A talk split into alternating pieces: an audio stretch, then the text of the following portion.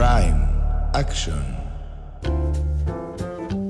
Hola a todos, les saluda Jesús Tan y bienvenidos a nuestro podcast El Swing Financiero, un espacio destinado a compartir información educativa y tips para que puedan lograr la autonomía de sus decisiones financieras.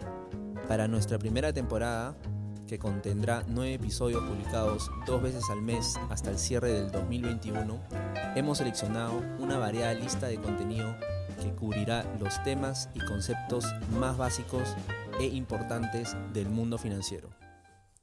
Bueno, para este episodio haremos una introducción a los mercados financieros, ya que es un concepto, un tema bastante importante que cubrir para todos aquellos que inician sus experiencias en, inversiones. Este, vamos a conversar un poco sobre algunos mercados financieros que ya existen, eh, nacionales e internacionales, cómo funciona el sistema financiero. Y bueno, para ayudarnos a elaborar un poco más estos temas básicos pero importantes, hemos decidido invitar a Luis Acuña que para los que no saben es un profesional que se desarrolla en el ámbito de las inversiones, es un especialista analizando mercados financieros y actualmente se encuentra como jefe de negocios para Latinoamérica del broker Golden Capital. Así que para nosotros es un honor tenerlo en el episodio de hoy y bueno, quisiera darle un breve momento a Luis para que se introduzca y cuente un poco de su experiencia. Bien, hola Jesús, ¿cómo estás? Muchísimas gracias por la invitación. Aquellas personas que seguramente nos van a oír en cualquier parte de, Latinoamérica. Eh, bueno, como ya bien dijiste, eh, me desarrollo en el ámbito de las inversiones. Tengo 10 años de experiencia en el rubro, trabajando para empresas del sector financiero, para ser más exactos, bancas, seguros e inversiones.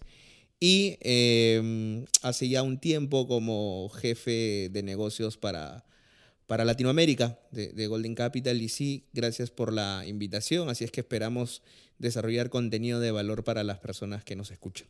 Muchas gracias Luis. Eh, bueno, vamos a comenzar con, un poco de background, de información básica eh, que tenemos que cubrir, así que iniciamos para hablar un poco sobre los mercados financieros y el rol que ocupan en una economía, ¿no? Eh, los mercados financieros tienen un rol fundamental en asegurar la estabilidad y prosperidad del crecimiento económico de un país capitalista. Eh, como cualquier mercado en el cual conectan a los vendedores con los compradores, en este caso, eh, estos mercados facilitan y conectan a los aquellos que necesitan la liquidez, o sea, los prestarios, con los que cuentan con excedentes, ¿no? los prestamistas, los inversionistas. De esta manera, los prestarios, empresarios y empresas pueden adquirir el financiamiento, necesario que necesitan para llevar a cabo sus proyectos y sus actividades operativas. Si a, las empresas, estas empresas o organizaciones les va bien, se crean más empleos y así aumenta el consumo, resultando en crecimiento económico. ¿no? Entonces, por eso es importante resaltar esto, que eh, los mercados financieros tienen un rol muy importante en el crecimiento y sostenibilidad de una economía. Así es, Jesús. Como bien dices, eh, bueno, actualmente vivimos en un modelo económico de libre mercado. Eh, hay muchos mitos y las personas que seguramente nos están oyendo habrán escuchado en algún momento sobre los diferentes modelos económicos que existen. ¿no? Cabe resaltar que actualmente las economías más desarrolladas a nivel mundial son aquellas que desarrollan un modelo capitalista.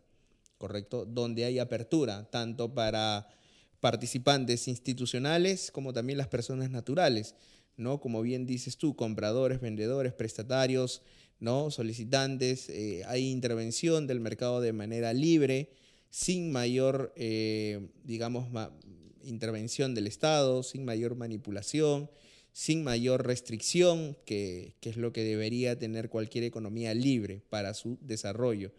Eh, por otro lado, si hablamos ya un poco más sobre mercados financieros, recordemos que en el mundo existen tres o cuatro considerados los más líquidos a nivel global, como son por ejemplo el americano, el asiático y el europeo. que hoy por hoy, dada la coyuntura, no solamente por la crisis pandémica que, que actualmente vivimos, tanto a nivel sanitario, económico, laboral, político, con muchos casos de corrupción, entre otros, eh, genera, genera cierto temor para las economías emergentes, qué es lo que podría pasar mañana. Y ahí surge la gran duda de una persona X que no tiene mayor conocimiento sobre qué podría hacer con mi dinero, ¿no? Sobre qué cosa podría haber más allá del panorama local para que mis inversiones, mis ahorros, mi flujo de efectivo no se vea recortado. Y es ahí donde entramos a hablar de una economía abierta. Hablamos de mercados financieros, opciones del exterior. ¿Y por qué no ver más allá de lo que actualmente el charco nos ofrece? ¿no? Bueno, tal cual como lo mencionas, Luis. Y así como estos mercados financieros eh, son fundamental para el desarrollo de una economía capitalista, eh, siempre tiene que estar rodeado de las organizaciones apropiadas para poder funcionar de la mejor manera, ¿no? de la manera más óptima, más eficiente. Exactamente. por eso que, bueno, para asegurar esta seguridad y eficiencia de estos mercados, están debidamente regulados ¿no? por, por las entidades correspondientes. Entonces las instituciones financieras en este caso son como el middleman, ¿no? que son los que ofrecen estos productos, recolectan estos fondos de los que tienen excedentes y los conectan con productos con los cuales pueden ellos invertir y rentabilizar su capital. Y de esta manera también existen las agencias reguladoras del gobierno, ¿no? Eh, que se dedican a supervisar, regular las instituciones financieras, y así evitando actos de fraude o manipulaciones del mercado. Esto asegura que, los mercados operen de la, manera más eficiente y se mantenga la estabilidad y sostenibilidad de estos mercados. ¿no? Así es. Sí, recordemos que para poder poner en contexto a las personas, hablemos primero de qué cosa es el sistema financiero, ¿no? cómo funciona y qué agentes participan. Dentro del sistema financiero vamos a encontrar entidades como por ejemplo pueden ser los bancos, ¿no? Para aquellas personas que están aquí en el Perú y en realidad en todo el mundo, los bancos son los primeros agentes que obviamente ofrecen acceso a poder tener ahorros y poder tener facilidades de dinero, crédito. Por otro lado, tenemos a otras instituciones de apoyo, como pueden ser, por ejemplo, eh, las cajas, pueden ser las financieras, ¿no? Dentro del sistema financiero local vamos a encontrar distintas entidades que nos ofrezcan esa participación de ser un agente superavitario o un deficitario, ¿no?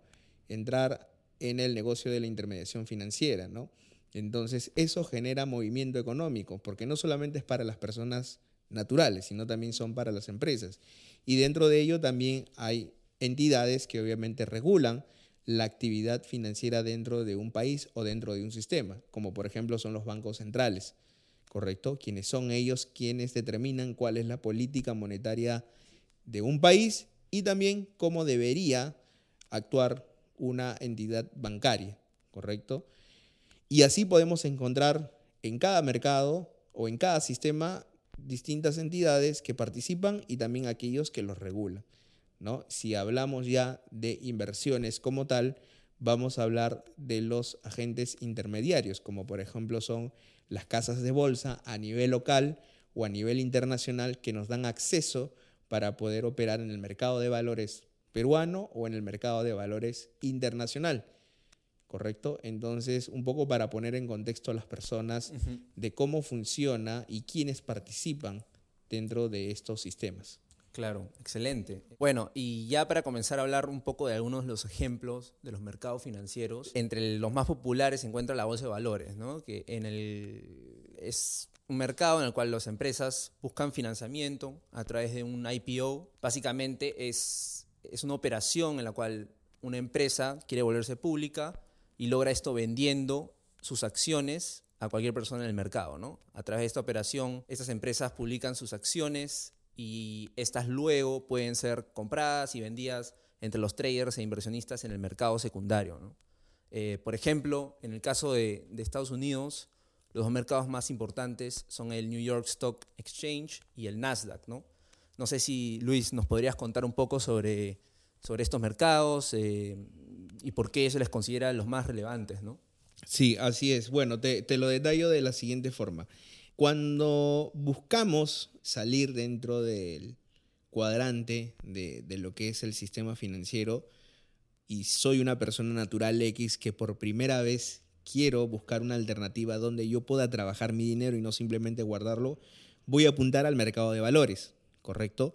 O voy a apuntar, por ejemplo, a un mercado que me ofrezca acceso para poder operar activos que me generen un grado o una cuota de riesgo donde yo pueda obtener una mayor rentabilidad, pero claro, asociado a lo que decíamos, un riesgo.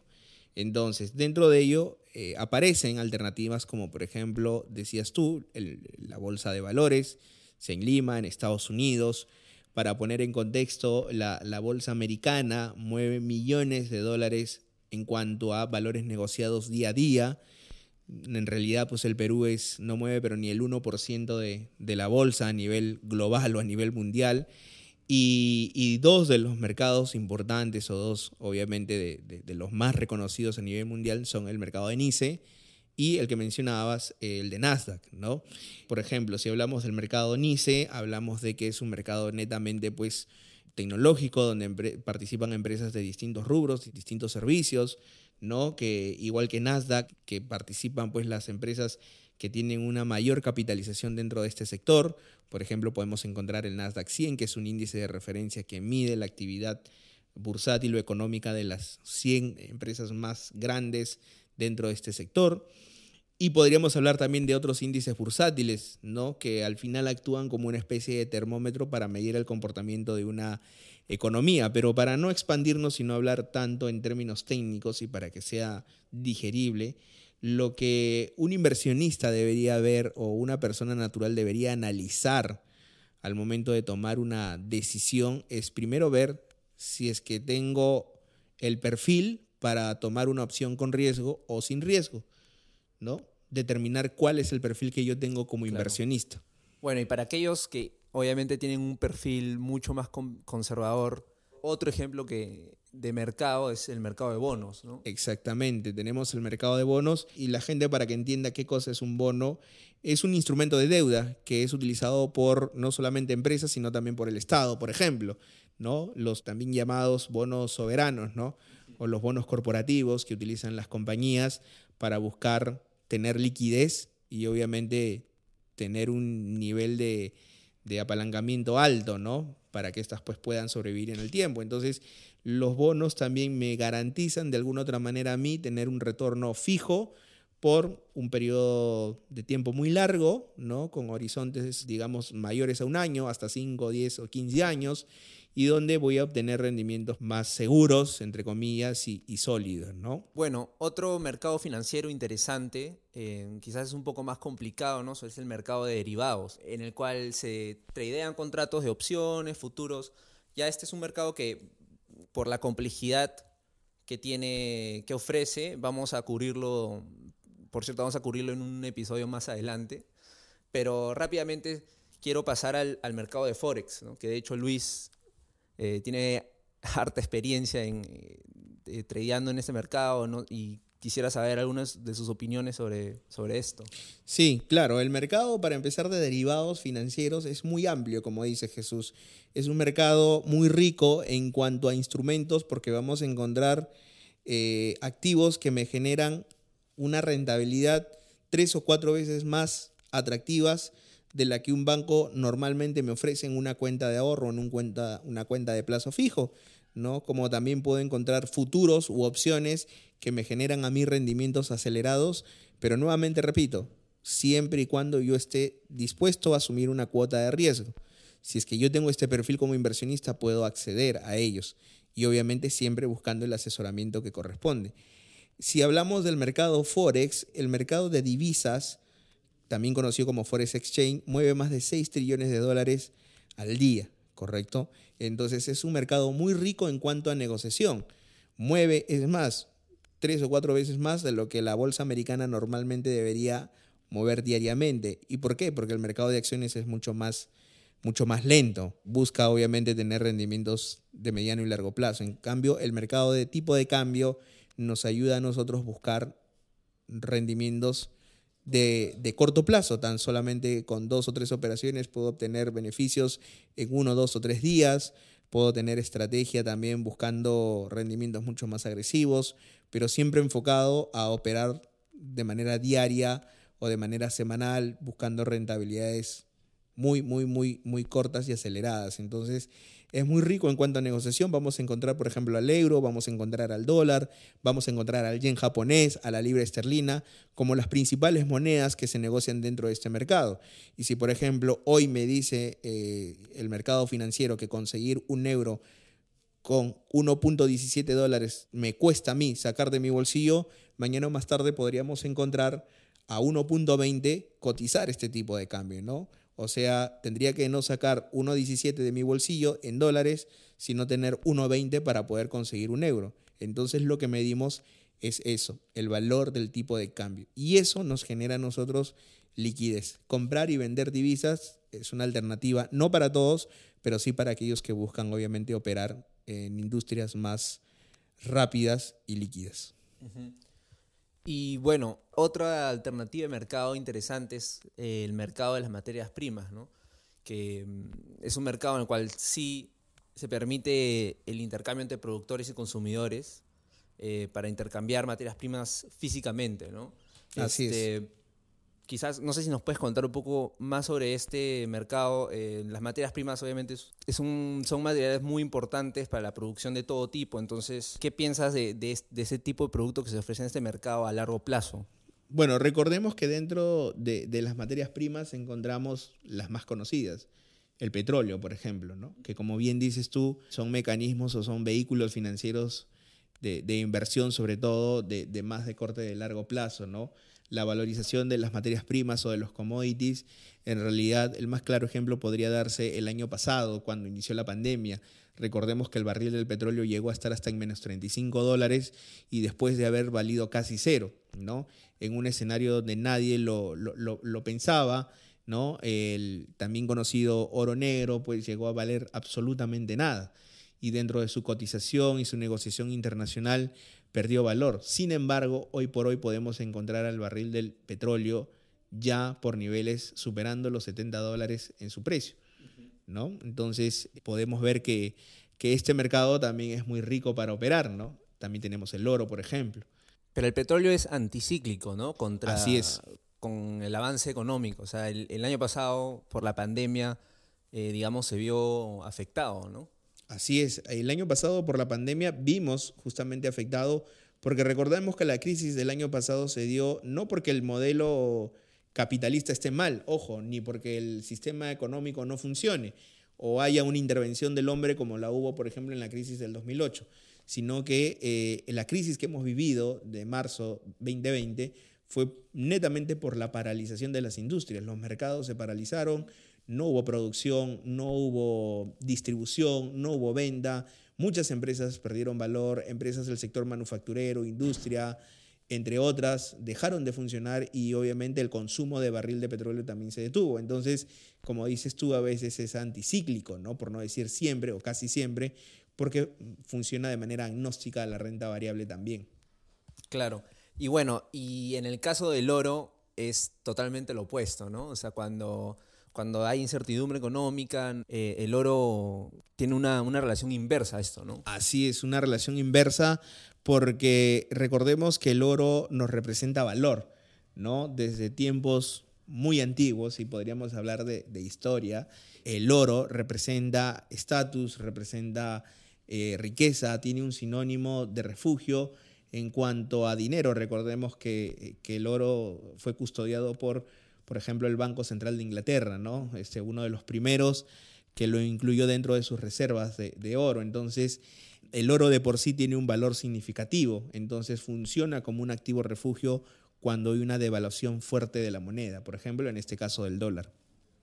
Claro, y bueno, últimamente quiero hablar sobre, sobre un mercado que ha surgido eh, recientemente, ¿no? que son el mercado de las cryptocurrencies, de las criptomonedas. Así es. Eh, bueno, en el caso del Bitcoin, funciona bastante en la manera que se generan unas transacciones de activos digitales de forma descentralizada, ¿no? utilizando la tecnología que se viene a llamar blockchain. Estas transacciones se verifican a través de forma descentralizada utilizando un network de computadoras. Eh, las transacciones que se van llevando a cabo se verifican en una red de, de computadoras para verificar la validez de estas transacciones. ¿no? Y bueno, el sistema funciona en base a recompensa. ¿no? Eh, estas estas transacciones tienen algo que se llama un hash code que se dedica bastante recursos para invertir en estas supercomputadoras que se dedican a descifrar estos códigos, ¿no? Y bueno, básicamente los primeros en descifrar un código, un, un bloque, se gana, digamos, una cantidad de tokens, ¿no? O sea, se les, se les asigna, son recompensados con, una cantidad de, tokens. Y bueno, cada cuatro años esta cantidad va dividiéndose en la mitad. Entonces va a, va a llegar un punto donde ya no van a, ya no, ya no se van a crear más, ¿no? Por eso eso es lo que hace que, que haya un montón de, expectativa, pero a la misma vez es bastante volátil porque son activos Mucha especulación. que no existen, ¿no? Así es. Eh, sí, cuando hablamos de criptomonedas, y este mercado que ha tenido un crecimiento exponencial durante el último año, hablamos del Bitcoin. Es imposible no mencionar al, BTC porque es la madre de todas las criptos. Nació hace 11 años con la esperanza de crear un nuevo sistema financiero, donde podríamos eh, separar la moneda del Estado, ¿no? donde puedan separarse, o sea, fuera de la regulación. Nació como tecnología blockchain, como tú lo has explicado ya de manera muy técnica, con el objetivo de crear un mecanismo que resuelva todas las transacciones comerciales de una manera fácil y, sencilla, de una manera transparente y descentralizada, sin la necesidad de, tener una entidad que lo regule, un banco central.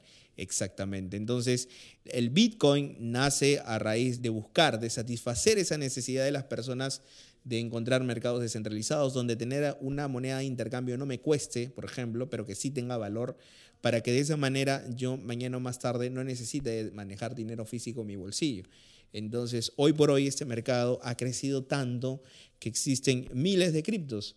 O sea, sería, eh, tendríamos que hacer otro programa para detallar más sobre la lista de criptomonedas que existen en el mercado, pero por mencionarte algunas, las más importantes, tenemos al, al Bitcoin, tenemos al Ethereum, tenemos al lado Cardano, por ejemplo. Entonces, eh, estas han representado ya hace 11, 12 meses una, una oportunidad de inversión interesante porque recordemos que podemos utilizarla de dos formas, hacer trading o invertir en una wallet, por ejemplo, ¿no? tener una, una llamada también billetera digital ¿no? que nos permita a nosotros guardar criptos y como dices tú, ganar a través de expectativa, ¿no? la especulación que pueda haber y de cómo en algún momento esta moneda digital pueda tener un valor, pues como lo ha tenido el Bitcoin hace unos meses, de superar una barrera de 64 mil dólares después de haber estado costando 200 hace 11 años, ¿no?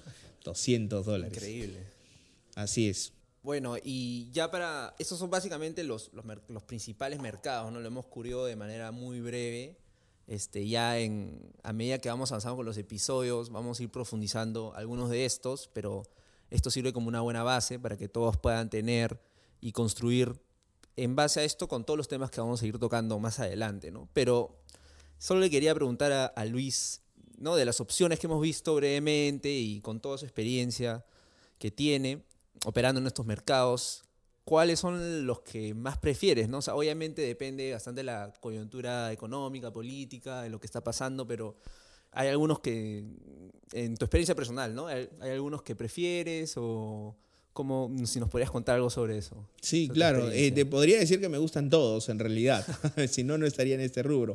Pero es porque en realidad es importante primero conocer qué y cómo se mueven estos mercados pero particularmente yo te diría que el que mucho abarca poco aprieta, porque hay que tener claro, de acuerdo al perfil que uno maneja, qué es lo que exactamente busco hacer yo con mi dinero. Si soy una persona que está entre los 30, o perdón, 20, 30, 40 años, que está en una fase de la vida que busca construir capital, entonces voy a considerar alternativas de riesgo, ¿no? opciones de riesgo como por ejemplo hacer trading en Forex, divisas, FDs, futuros, o, buscar instrumentos de un corte de riesgo mucho más alto, pero que me maximicen las ganancias.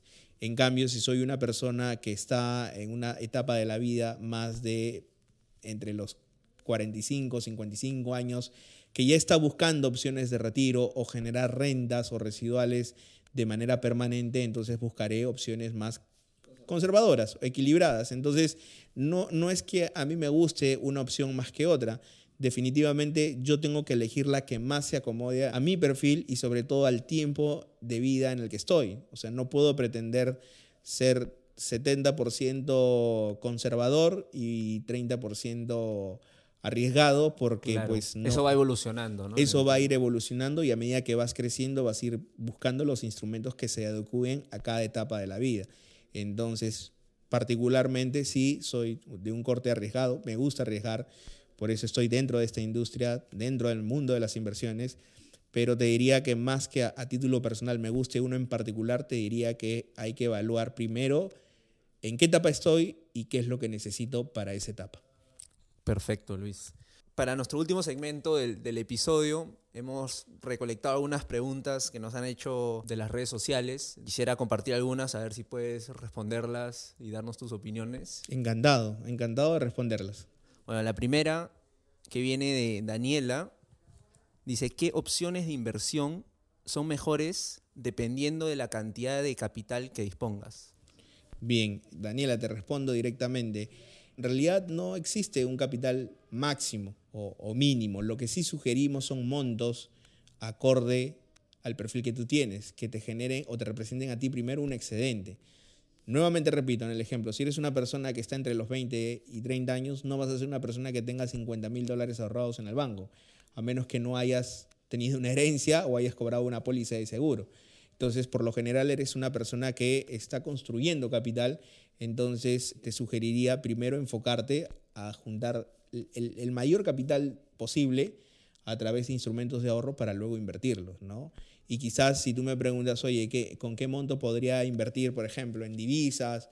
¿O qué monto podría utilizar para el mercado de criptos? Te diría pues que con 3 mil o 4 mil dólares que te representen un excedente podrías pues este, empezar, ¿no? Pero si buscas instrumentos más sofisticados, definitivamente pues vas a necesitar una cuota o un ticket de ingreso mucho, mucho más alto. Perfecto. Bueno, pasamos a la siguiente pregunta que viene de Rodrigo y dice, ¿cómo empezar a, invertir? Súper breve. ¿Cómo empezar a invertir? Bien, lo primero que hay que tener en cuenta son los conceptos. Buscar información, educarse. Si tú quieres iniciar en el mundo de las inversiones o quieres contratar algún vehículo existente, lo primero que tienes que hacer es indagar. Saber a lo que te metes. Saber a lo que te estás metiendo, identificar tu perfil.